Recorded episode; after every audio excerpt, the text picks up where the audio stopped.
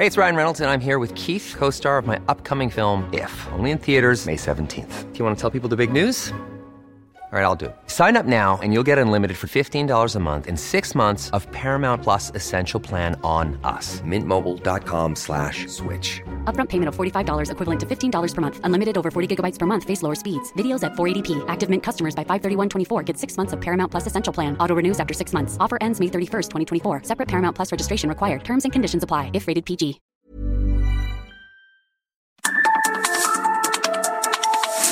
Norte a sur, las coordenadas de la información. Con Alejandro Cacho.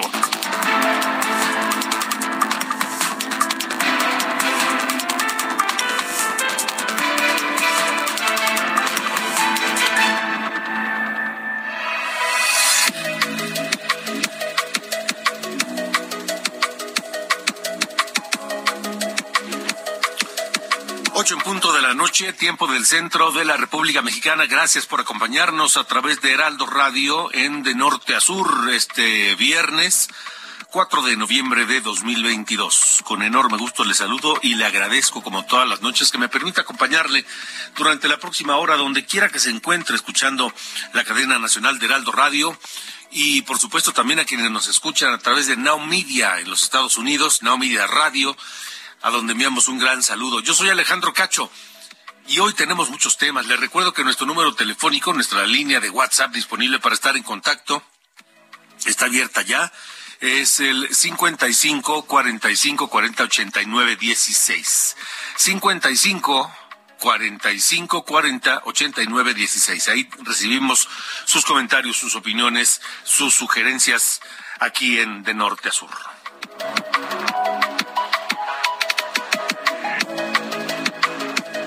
Temas importantes hoy. Hablaremos de la democracia, de la intentona por modificar el sistema electoral mexicano, tanto el Tribunal Electoral como el Instituto Nacional Electoral, y hablaremos también de la salud, la cobertura de salud, de vacunas.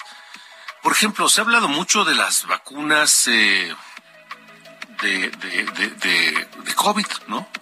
O las de sarampión, o las de viruela, o las de tuberculosis, que, es, que sin duda son importantes. Pero ¿tienen, ¿tienen ustedes idea cuál es la cobertura de salud, de vacunación contra el papiloma humano? Espero, espero, espero de verdad que esté usted relajado, sentado, porque se va a ir para atrás cuando le dé los datos. Esta noche aquí en De Norte a Sur platicaré con el doctor Andrés Castañeda Prado. Él es coordinador de salud y bienestar en el colectivo Nosotros. Espero haberlo dicho bien. Y también en eh, Cero Desabasto, para hablar de precisamente esto, el desabasto de vacunas y, el, y la caída dramática de la cobertura de vacunación en México.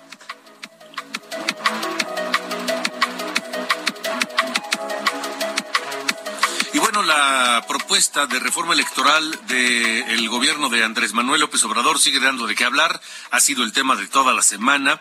Estaré platicando esta noche con eh, Paula Sofía Vázquez. Ella es analista política y especialista en derecho electoral y regulación. ¿Por qué? Una de las preguntas es, y me parece a mí lo, el, el tema central de esta polémica en torno de la reforma electoral que plantea el presidente, así como él lo, propone, ¿le concentra más poder al presidente de la República, al gobierno, al partido en el gobierno? ¿Se concentra más poder con esos cambios que está proponiendo López Obrador?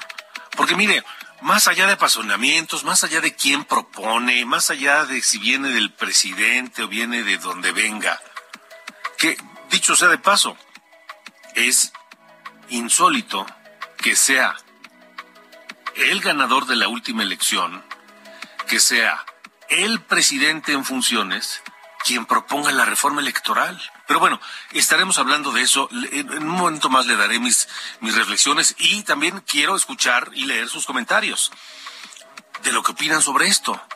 ¿Cómo, cómo entender cuál es la lógica de que el presidente y su partido, Morena, estén dando un vuelco al sistema electoral mexicano cuando en los últimos años lo han ganado todo con ese sistema que hoy quieren cambiar.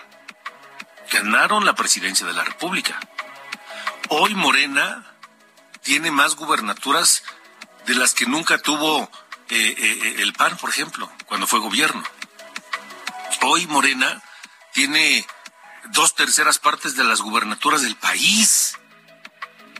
Han ganado todo absolutamente. Tiene la mayoría en la Cámara de Diputados, tiene la mayoría en la Cámara de Senadores. Entonces, ¿por qué quieren hacer la reforma? Si van ganando todo. Bueno, en fin, hablaremos con Paula Sofía Vázquez, analista política y especialista en Derecho Electoral y Regulación aquí en De Norte a Sur. Y ya que hablamos de esto, la bancada de Movimiento Ciudadano en diputados denuncia que el PRI ya pactó con el gobierno de López Obrador para aprobar la reforma electoral en los términos que quiere el presidente de la República para las próximas elecciones. Le tendremos el reporte, por supuesto, el PRI dice, dice que no es cierto, pero bueno, lo tendremos completo.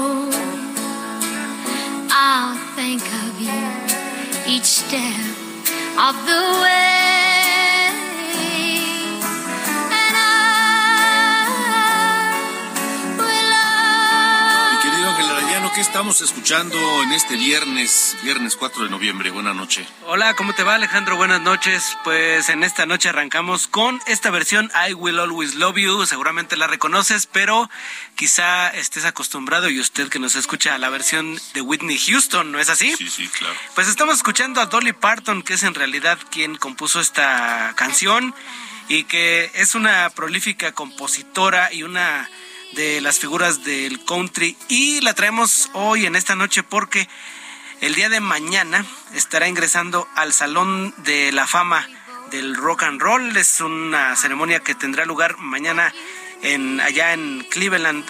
De pues estará eh, Dolly Parton, también Eminem estará ingresando ahí al Salón de la Fama, a este eh, club exclusivo de los famosos de este género. También Lionel Richie, este talentosísimo compositor y cantante, la banda Eurythmics también, y Duran Duran, Carl Simon, Pat Benatar. Así que van a estar eh, ingresando ya a este lugar que se ubica allá en, Cleveland, en Ohio, en los Estados Unidos, y que fíjate que eh, escogieron esta locación porque fue en parte para honrar pues a uno de los, de los que acuñaron la, el, género del, del, rock and roll. Así que mañana estaremos ya con estos nuevos integrantes. ¿No conocías esta versión, Alejandro? La verdad que no, y tampoco sabía que era una, una, una, una composición de Dolly Parton, que, que te debo decir sí. que muchos, evidentemente acá, no tenemos una dimensión clara de lo que significa Dolly Parton para la música country de Estados Unidos, pero para los, para el pueblo estadounidense. Sí. Es una mujer sumamente querida, Dolly Parton. Yo no tenía idea. Es una mujer que hasta, yo diría que hay hasta cierta veneración.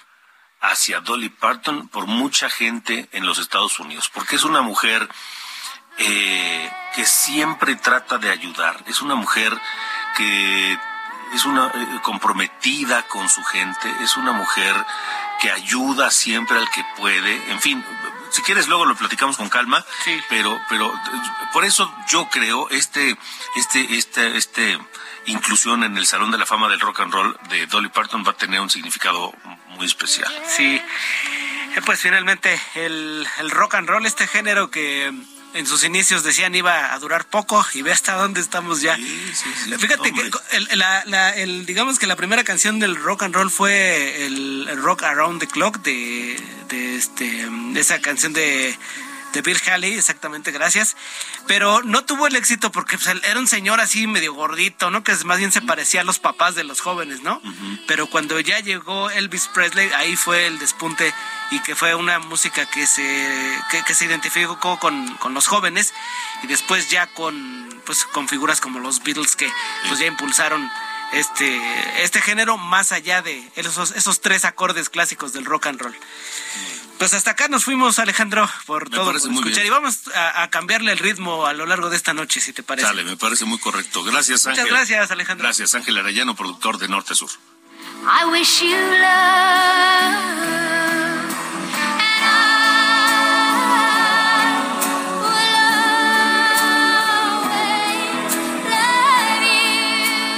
De norte a sur, con Alejandro Cacho.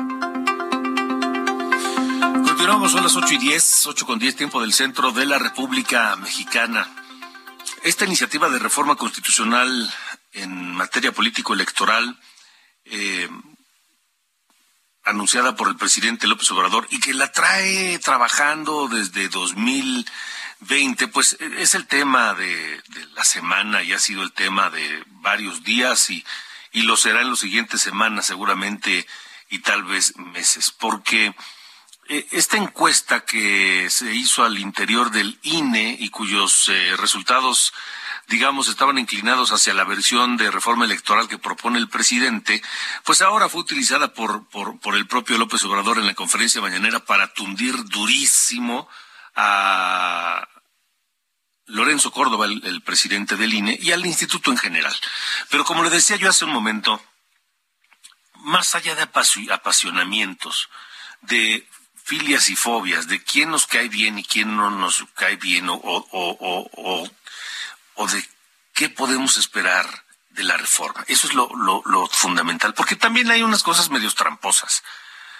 ¿Quieres que cuesten menos las elecciones? Pues claro, ¿quién va a decir que no? ¿Quieren que nos cueste menos el Instituto Nacional Electoral? Por supuesto que la gente va a decir que sí. ¿Quieren, creen que los partidos políticos cuestan demasiado dinero? Pues sí, por supuesto. ¿Debería haber menos legisladores? Pues la respuesta lógica es sí, porque nos van a costar menos.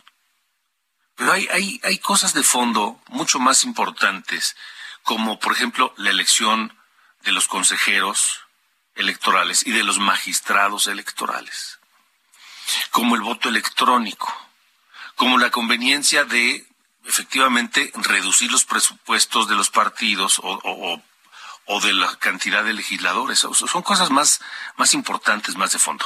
Eh, Paula Sofía Vázquez es analista política, especialista en derecho electoral y regulación, y esta noche está con nosotros para platicar de esto. Eh, Paula, gracias por estar aquí. Buenas noches. Hola Alejandro, buenas noches, buenas noches a tu audiencia. Esta propuesta, tal como está planteada, concentra más poder en el presidente, en su partido. Sí, mira, es una propuesta que cuando uno la ve eh, por separado, si uno analiza cada uno de los puntos que tú ya mencionaste por separado, pues te puede parecer eh, incluso está desordenada, ¿no? Un poco inocua, ¿no? Es un voto electrónico que tiene que ver con reducir los pluris, que, que tiene que ver con que los eh, consejeros electorales y los magistrados, uno sean menos y dos eh, se decidan por voto popular, ¿no? Pero pues cuando uno lo toma, toma en consideración el contexto en el que estamos ahorita, que estamos ya en frente de un partido mayoritario que ya tiene la mayoría de las gubernaturas, que ya tiene la mayoría en el Congreso, que tiene a un presidente que pues tiene un todavía muchísima popularidad y muchísimo arrastre, pues sí vemos que es una iniciativa que en el momento en el que uno se pone a pensar en lo que se debería poner a pensar cuando pasa una iniciativa, que es en su implementación, pues en ese momento uno empieza a ver que es una iniciativa que favorece de una u otra manera a los partidos mayoritarios, como el partido del presidente, y eh, a la forma, eh, lastima la pluralidad, favorece, pues, favorece lo grande, ¿no? Y favorece, pues, a quien tenga estructura, favorece a quien tenga dinero, y, y ahí sí me gustaría irnos para atrás en una cosa, ¿no? O sea, el, el, el sistema electoral en México está, basado, todo lo que hemos construido lo hemos construido a partir de la desconfianza, pero lo hemos eh, construido también teniendo como objetivo la pluralidad. Eh, si uno ve toda la etapa de la transición, pues sabe que lo que nosotros estábamos buscando era, pues, ¿cómo hacemos que, más partidos participen? Que, pues, que básicamente, ¿cómo le llamábamos al PRI en ese momento, no? ¿cómo hacemos que los partidos chiquitos tengan condiciones para ganarle a este gran monstruo? Y, y lo que estamos viendo, pues, es una regresión, ¿no? Te pongo un ejemplo rapidísimo el tema de los consejeros electorales y los magistrados elegidos por voto popular, ¿no? Dejando de lado el tema de que pues uno espera que las personas que ocupen esos cargos sean personas de un cierto perfil profesional, de un cierto nivel pues de prestigio, de autonomía, etcétera. Eh, la otra cosa es eh, vas a organizar en serio campañas a nivel nacional de estas personas que uno, pues con qué dinero se van a pagar, ¿no? O sea, estamos hablando de, de que todo tiene que ser más barato, ¿no? De que estamos a reducir costos. Pues yo no sé si sepa, pero lo más caro de las de, de hacer una elección precisamente de, del INE es organizar elecciones. Entonces, pues, vamos a organizar cada seis años eh, elecciones a nivel nacional, que hasta ahorita el único cargo a nivel nacional que se elige es presidente de la República, en los que nosotros los ciudadanos vamos a elegir cinco magistrados electorales y siete consejeros cada seis años. O sea, perdón, pero uno de esos. Y dos, pues cualquier persona que haya estado en una campaña sabe que pues para tener éxito en una campaña a nivel nacional necesitas dos cosas, ¿no? Dinero y estructura. ¿Y quién te va a dar esa estructura? ¿Quién te va a dar para que hagas tu campaña? ¿Quién te va a poner los meetings? ¿Quién te va a poner a la gente que vaya y apoye con ayudarle en el voto? ¿Quién te va a poner observadores?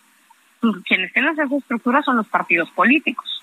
Entonces, si tú estás pensando en que vamos a tener consejeros independientes de los partidos políticos, pues eso es un crasísimo error, ¿no? Sí, necesariamente van a necesitar el apoyo de los partidos políticos por lo que dices, por la estructura y por el financiamiento para las campañas. Ahora, eh, Paula, es, dime, dime.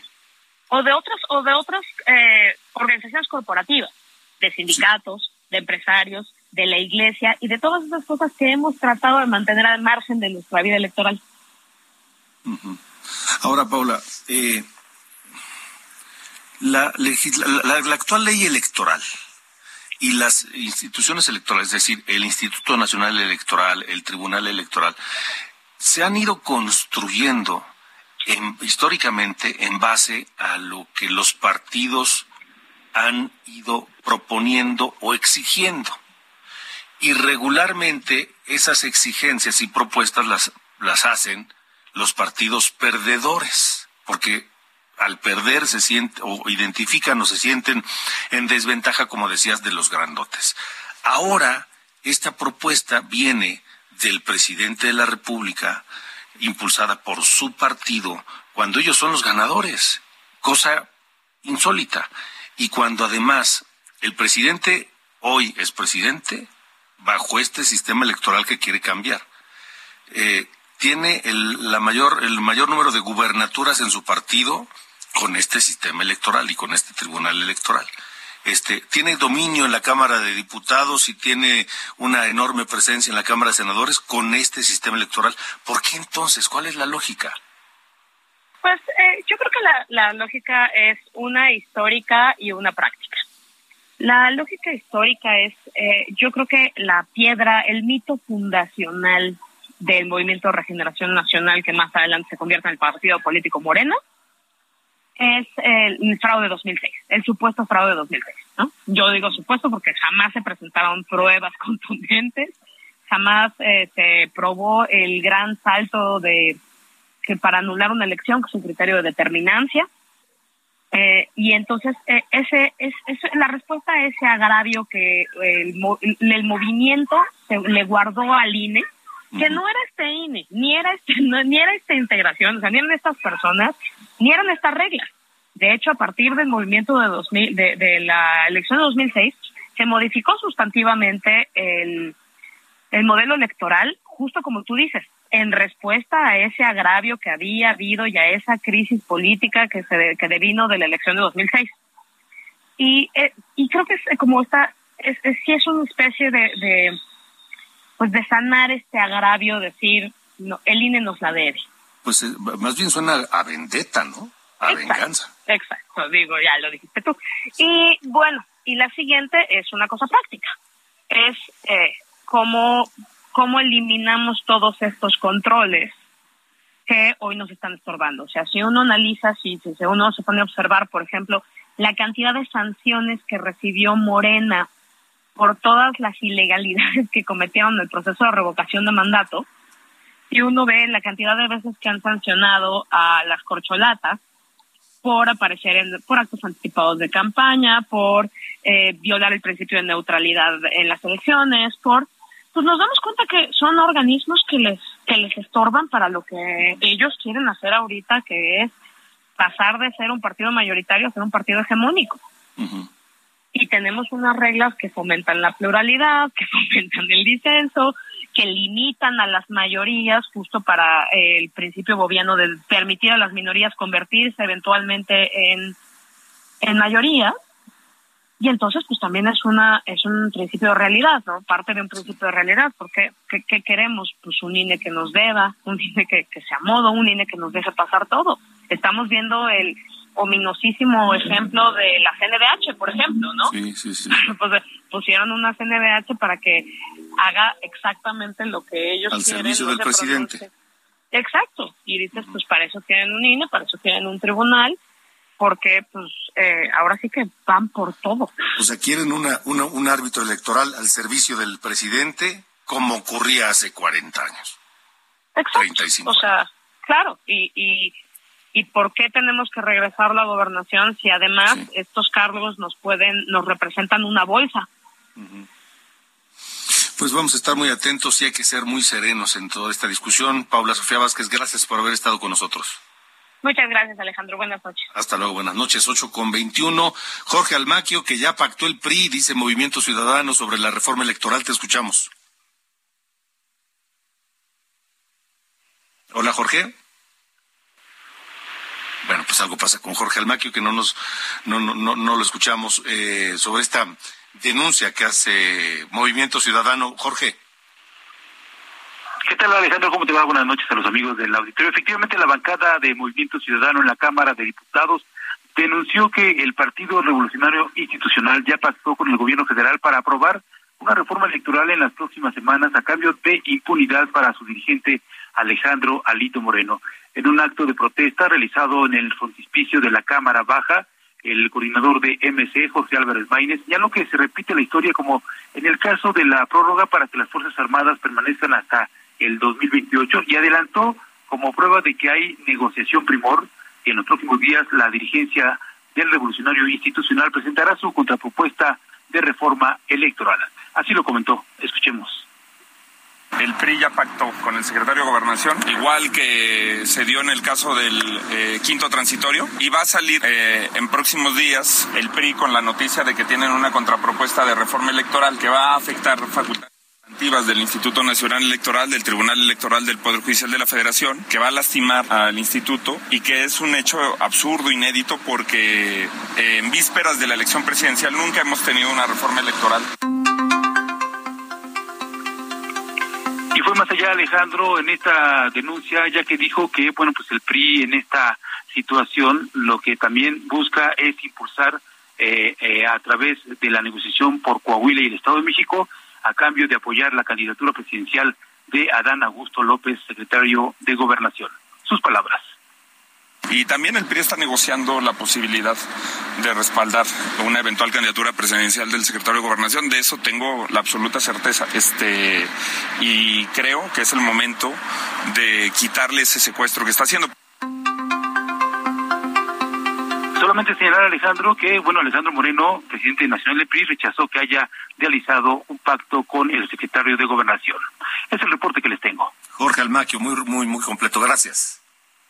Buenas noches, hasta luego. Gracias. Buenas noches. Son las ocho con veinticuatro y sí, sí, el PRI dice que es falso, que no hay ningún pacto de ninguna índole en torno de la reforma electoral. Ocho con veinticuatro. Vámonos a una pausa, pero escuchamos, escuchamos Don't Get Me Wrong de The Pretenders, que el 4 de noviembre de 86 sacó en Estados Unidos el álbum Get Close, el cuarto disco de este grupo The Pretenders que contiene los dos mayores éxitos de esta banda, es My Baby y Don't Get Me Wrong. Los escuchamos, vamos a la pausa y regresamos.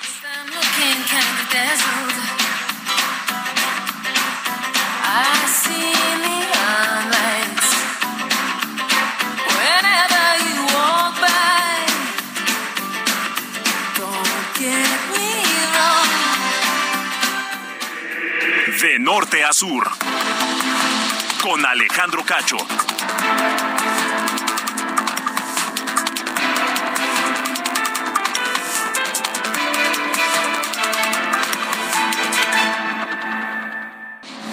De norte.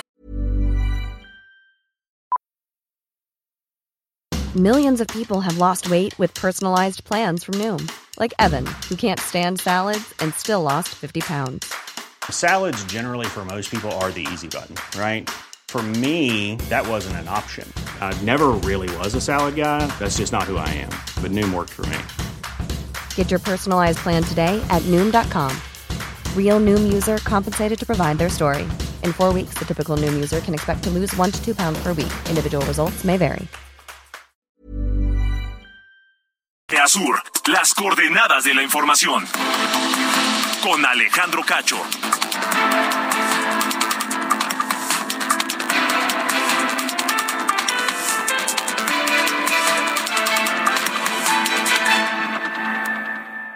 Batalla entre la comida saludable y la chatarra. Oye, mi amiga, vente conmigo. Si tienes antojo, yo te voy a llenar. Claro que te llena. ¿Pero de qué? ¿Pura chatarra te vas a meter? Pero mira mis colores, estoy llena de sabores. ¡Qué cínico! Eres puro químico. Mejor una botana bien natural. Pura vitamina que te nutre de verdad. Dame un momento, mira quién llegó. Solo un instante y te lleno de sabor. Comida industrial con sabor artificial. Come de más y la pagarás. ¿Ya previste? ¡Ya la hiciste! Gobierno de México. Heraldo Televisión, ahora también por Sky HD. Toda la programación de Heraldo Televisión a través del canal 161 de Sky HD.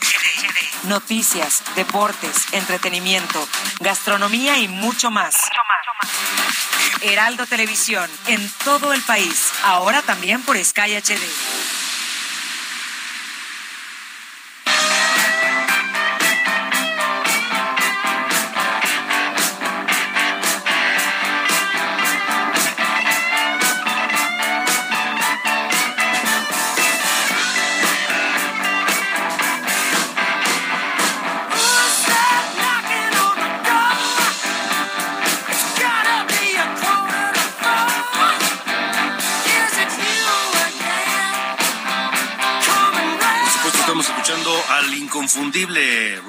Stewart con este tema también, uno de los grandes éxitos de 1900, eh, de- de- de- del siglo pasado todavía, porque el 4 de noviembre del 77 se publicó el disco Footloose y Fancy Free, que es el octavo álbum de estudio de Rod Stewart, y ahí tiene pues tres de sus grandes éxitos.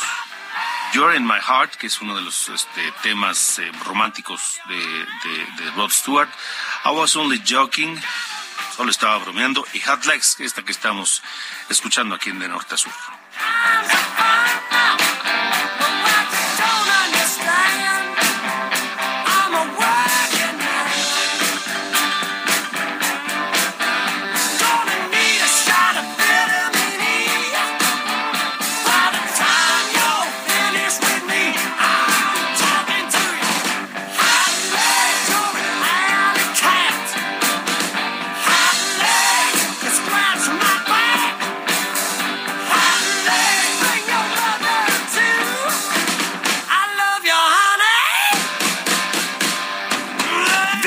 Sur. Con Alejandro Cacho.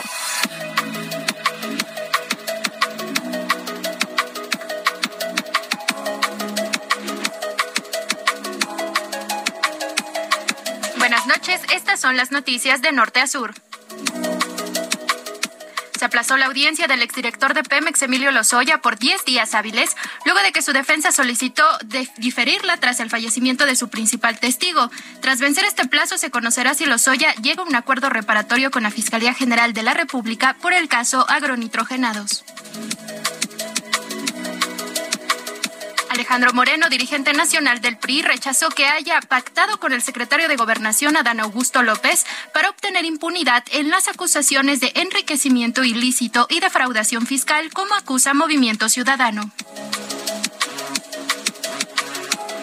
Esta tarde fue liberada Claudia Ivonne Sánchez, quien fue sentenciada a 22 años de prisión por el delito de beneficio de explotación sexual ajena agravado, tras denunciar irregularidades en su debido proceso y luego de que expuso su caso al presidente de la Suprema Corte de Justicia, Arturo Saldívar, tras su visita al penal en junio. Presidente Andrés Manuel López Obrador anunció que ya prepara su informe del próximo primero de diciembre, el cual advirtió será largo, pues dijo hablará de todo lo que ha hecho en su sexenio. Finalmente, a ocho días de haber completado la adquisición de Twitter por 44 millones de dólares por 44 mil millones de dólares, el multimillonario dueño de Tesla, Elon Musk, despidió a miles de trabajadores de la plataforma en busca de recortar alrededor de 3.700 puestos, incluido Twitter México. Yo soy Diana Bautista y estas fueron las noticias de norte a sur.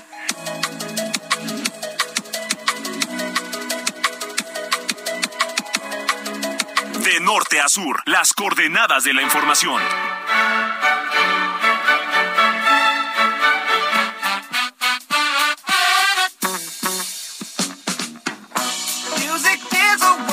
Apesta viernes, mi querido Sir Allende. ¿Cómo estás? Todo muy bien, todo muy bien, señor Cacho. En efecto, eso que hueles, así ya el... el Sí, ya, ya, ya. el- como Un dice... hedor. Sí, ya, ya, es, ya es un tufo así gigantesco. Sí, sí, sí, sí. Ya, ya, ya, ya, ya es viernes, ya. Bendito sea el Señor. Oye, y otro que, eh, hablando de cosas así como, como medio bizarronas, eh, ya es que de repente los legisladores tienen a bien hacer sus informes legislativos, ¿no? Que es lo que hicieron durante un año. Así como el presidente hace su informe de gobierno, bueno, así los legisladores también los hacen, aunque no nos enteremos. Eh, hubo uno que quise resaltar hoy, que fue el de Javier López Casarín. Él es diputado federal del eh, Partido Verde y presidente de la Comisión de Ciencia, Tecnología e Innovación. Y eh, meto esto a la discusión, porque si bien el tema de los eh, informes legislativos no es, digamos, muy atractivo, ¿no? Salvo que algo pase, no suele ser tema noticioso, pero este sí, porque fue el, eh, su primer informe de actividades legislativas lo dio en el metaverso. Ay, no más. Metido en el metaverso. ¿Qué antro es ese o qué? No, este, hubiera estado, estaría bueno, no quisieran los, los informes en un antro, güey. Eso estaría bueno. Fíjate, ya luego podemos lanzar una campaña, este Alejandro, que te lanzamos a ti de, de diputado federal No, y, no, y armamos. ¿Por, No, por ya- qué no? Ya, ya nos vamos a empezar a llevar así. Bueno, era una idea, nada más para que podamos hacer los informes legislativos acá con, con ondita. Bueno, este hermano lo hizo ahí en el metaverso usando plataformas como Spatial y Minecraft, que es este juego que digo, pueden hacer 40 mil cosas en ese lugar y es impresionante la, la popularidad que tiene. Pero bueno, ahí y retransmitieron esa, ese evento en, en Spatial y Minecraft a través de Twitter, Facebook, Instagram, YouTube y Twitch. La cosa es que al parecer en, en Minecraft tienen hecha una especie como de, de Palacio Legislativo de San Lázaro dentro del, del juego. Y ahí fue donde dio su informe, ¿no? No sé si has visto los estos, este, monitos de Minecraft que son como muy, como de resol- resolución muy básica, así como de cuadritos, o sea, los pixelotes, ahí se ven. Y fue justo ahí donde fue que dio su informe eh, este caballero de nombre Javier López Casarín, diputado federal, que eh, pues fue electo ¿no? por el Partido Verde. Algo interesante, más allá de esta como pues medio payasada, ¿no? De dar su informe legislativo a través del metaverso, es que él está próximo a presentar una iniciativa para crear la Ley Federal de Ciberseguridad, que mira que nos hace falta ahora con tanto mendigo hackeo, tanto a nivel federal y ahora este, a nivel estatal que vimos en la Secretaría de Finanzas de San Luis Potosí, que también andan pues eh, faltos, ¿no? Digamos, de, de temas de protección eh, cibernética y digital. Me parece que esta iniciativa puede tener un impacto positivo. Ya veremos qué es lo que dice el texto. Pero bueno, ya hasta parece que se están dando eh, informes y cumpliendo con, con sus deberes a través del, del metaverso, de ese mundo que aún no existe. Pues sí, sí, sigo pensando que es una payasada, pero bueno. Yo también. En fin, Yo también, pero pues nada más era como para dejar la cosa así un poco ligerita para el viernes. muy bien. Gracias, señor. Fuerte abrazo, buen fin. Ándale.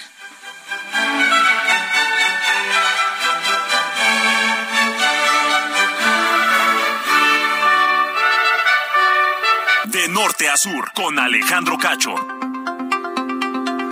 Continuamos en De Norte a Sur, 8 con 38. Le hablaba al inicio del programa de este escandaloso, de verdad, eh, cobertura de vacunación en México contra el virus del papiloma humano. Una de los principales eh, cánceres que afecta a las mujeres, el cervicouterino, una de las principales causas de muerte en mujeres, que se puede prevenir con una vacuna que tiene una cobertura que, prácticamente es de 0%.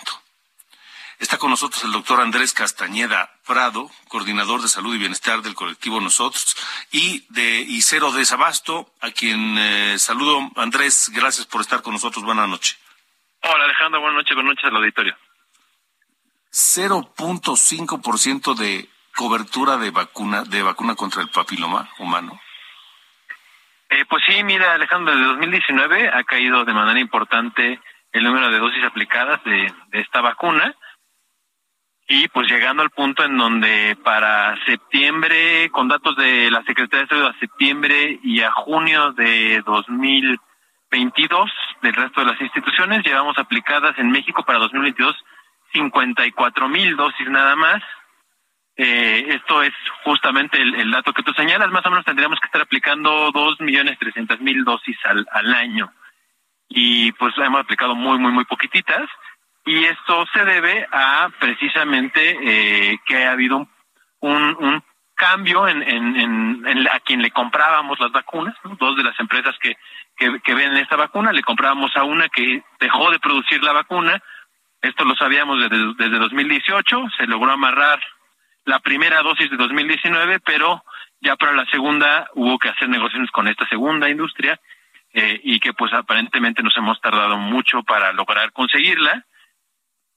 Se anunció ya eh, por parte de la Secretaría de Salud que se iba a aplicar de manera extraordinaria dos millones y medio de dosis a las niñas de 15 y 16 años, que esto es distinto a la estrategia tradicional, porque normalmente se vacunan a niñas de quinto de primaria o que llegan a, las, a los 11 años de edad, eh, además de eh, a mujeres y, hombres cis y trans que viven con VIH como parte de la estrategia del programa eh, nacional de vacunación, pero eh, pues ahora justo para intentar alcanzar a estas niñas que no hemos logrado vacunar, se anuncia esta estrategia que en principio es muy muy buena noticia, pero bueno, no vemos los avances hasta la fecha y bueno, preocupa que no eh, o sea, seguimos sin cubrir a las niñas cuando las tendríamos que estar cubriendo, ¿no? Es decir, nos sigue faltando vacuna para poder alcanzar a todas estas niñas que quedaron desprotegidas. Y eso fue por una mala planeación en la compra de las vacunas, fue por no saber cómo se compran las vacunas, fue para ahorrarse dinero. ¿A qué lo podemos atribuir? Pues mira, la, la, la, razón principal es que hubo un cambio en el, en el mercado, ¿no? Digamos, había dos empresas que la producían, una sale del mercado y la otra pues tiene que cargar con la demanda de todo el mundo, porque no solamente de México, y esto, pues, sí genera un problema para la, la, la, industria, porque, digamos, producir vacunas es, es, complicado, ¿no?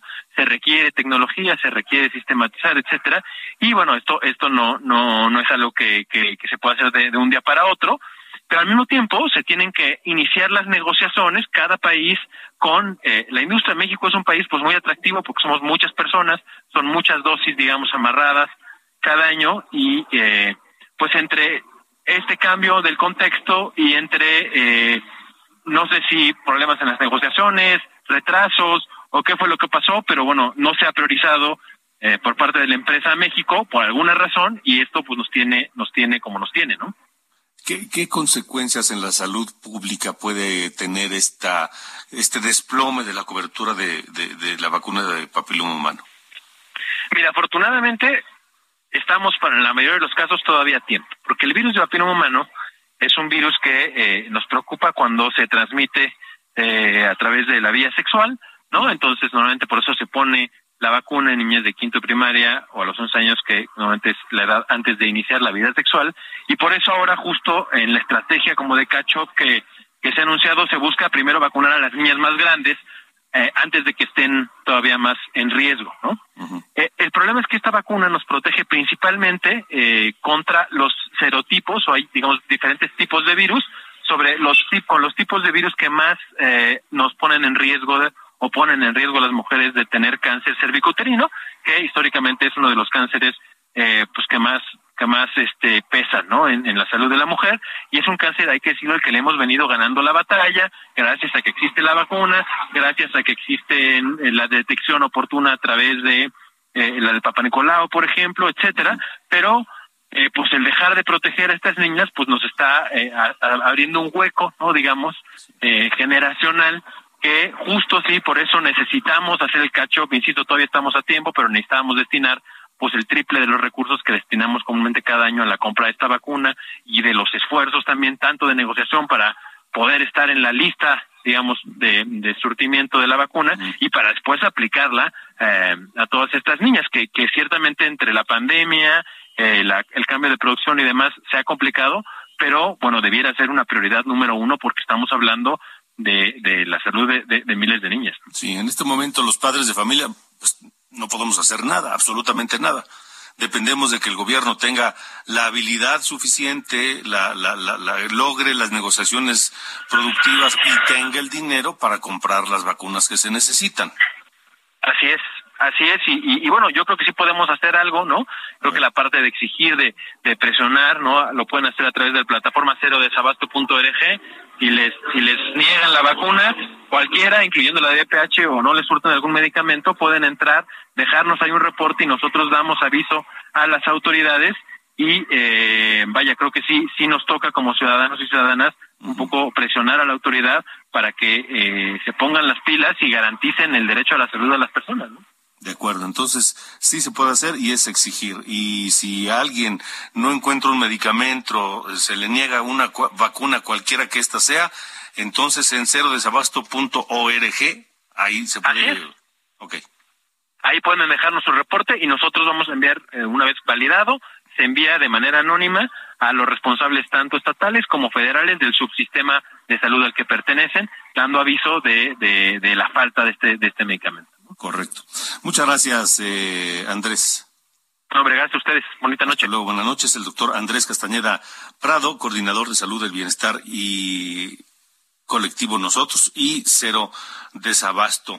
Así que, pues, eh, un problema, un problema importante que tenemos con el desabasto de medicamentos y desabasto de vacunas en la República Mexicana. Son las ocho con cuarenta y seis. De norte a sur, las coordenadas de la información.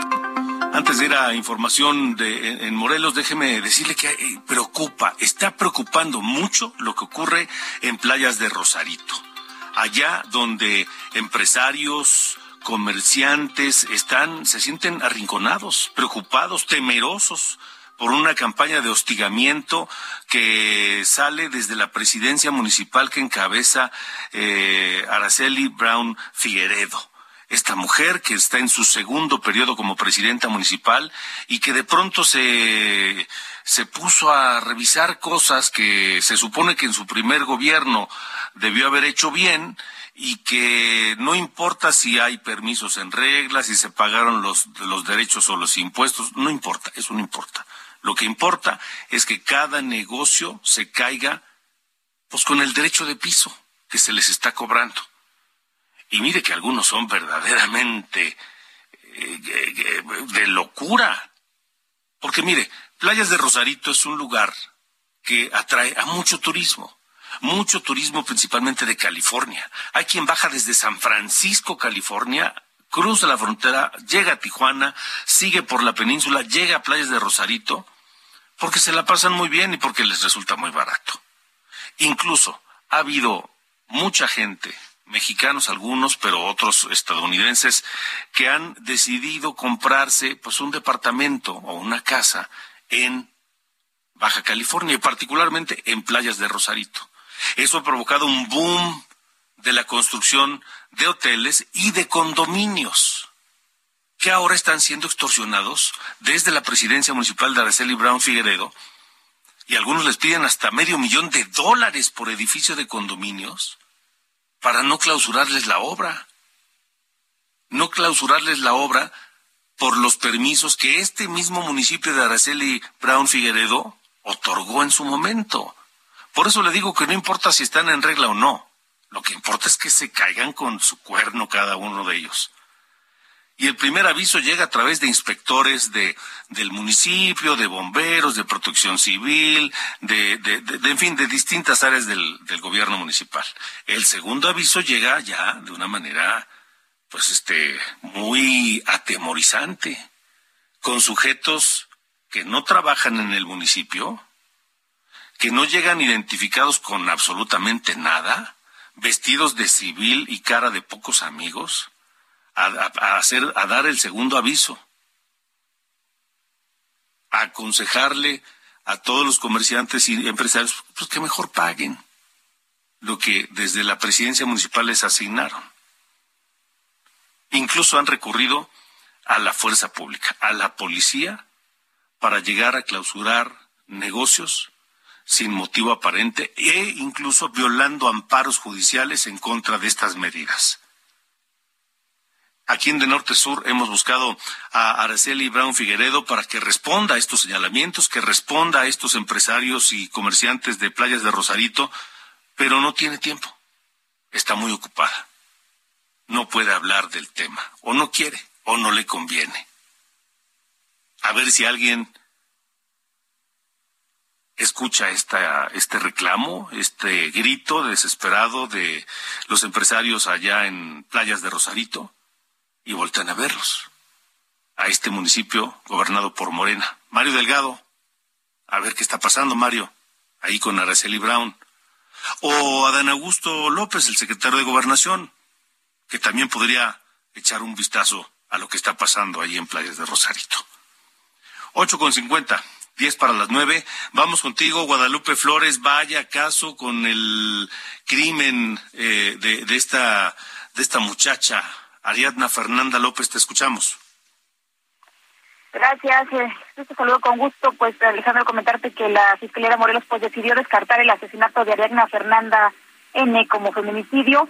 Esta mañana el fiscal de Morelos, Fidel Carmona Gándara, por fin eh, pues declaró a los medios de comunicación y aseguró que el resultado de la necropsia pues señala que la causa de muerte fue una grave intoxicación alcohólica y como consecuencia una broncoaspiración Incluso detalla el eh, fiscal de Morelos que no se encontraron huellas de violencia y lo que refiere pues es que se investiga si existe omisión por parte de las personas que convivieron con ella en este barrio de la colonia Condesa porque se presume que Ariadna Fernanda, eh, joven de 27 años de edad, pudo haber sido trasladada a Morelos ya sin vida. Escuchemos parte de lo que dijo esta mañana el fiscal de Morelos.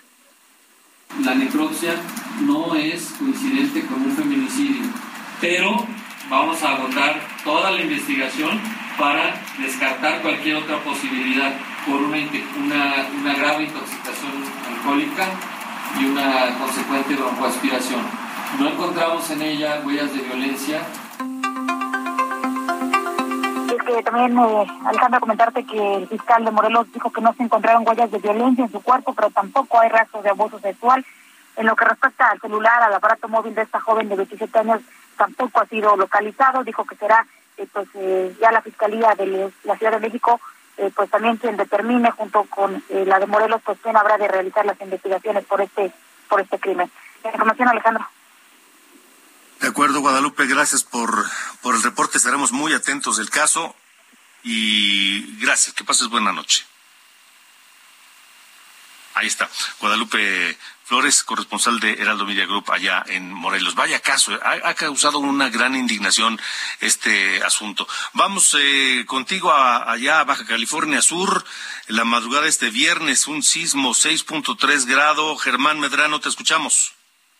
¿Qué tal Alejandro? Te saludo con mucho gusto desde Baja California Sur para informarte de esta serie de sismos que se ha presentado en el estado, en el norte de Baja California Sur, desde la madrugada de este viernes. Fueron 15 de diferentes magnitudes que van desde los 3.3 grados hasta los 6.3 grados en la escala de Richter, según ha confirmado el Servicio Sismológico Nacional. El primero de ellos se presentó a las 3 de la madrugada con un epicentro a 92 kilómetros de la cabecera municipal de Mulegé, ahí en Santa Rosalía.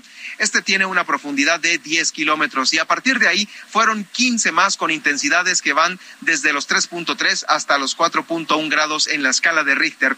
La distancia promedio de la cabecera municipal es entre unos 80 y 100 kilómetros y la profundidad es entre 9 y 10 kilómetros. Hasta el momento, Alex, ninguno de estos temblores ha tenido afectaciones en las zonas urbanas de Baja California Sur. Sin embargo, Protección Civil Municipal continúa atenta a las réplicas y posibles movimientos que se puedan presentar durante este fin de semana ya en las poblaciones. Es el reporte desde Baja California Sur.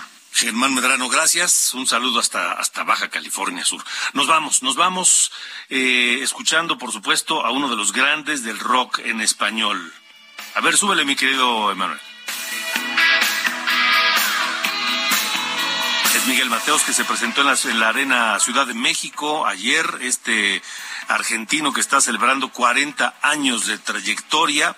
Fue un concierto que se prolongó varias horas Miguel Mateos, aquí en De Norte a Sur. Con eso nos vamos. Gracias. Pase un gran fin de semana. Yo lo espero el lunes a las nueve de la mañana en esta mañana, Heraldo Televisión, y a las ocho de la noche aquí en Heraldo Radio. Gracias. Buenas noches y hasta la próxima. Las abuelas buscando bebés bajo las luces de neón, neón. Yo encadenado en mi habitación, esperando que llames como un don de su primer amor. Es tan fácil romper. Esto fue De Norte a Sur, las coordenadas de la información. Con Alejandro Cacho.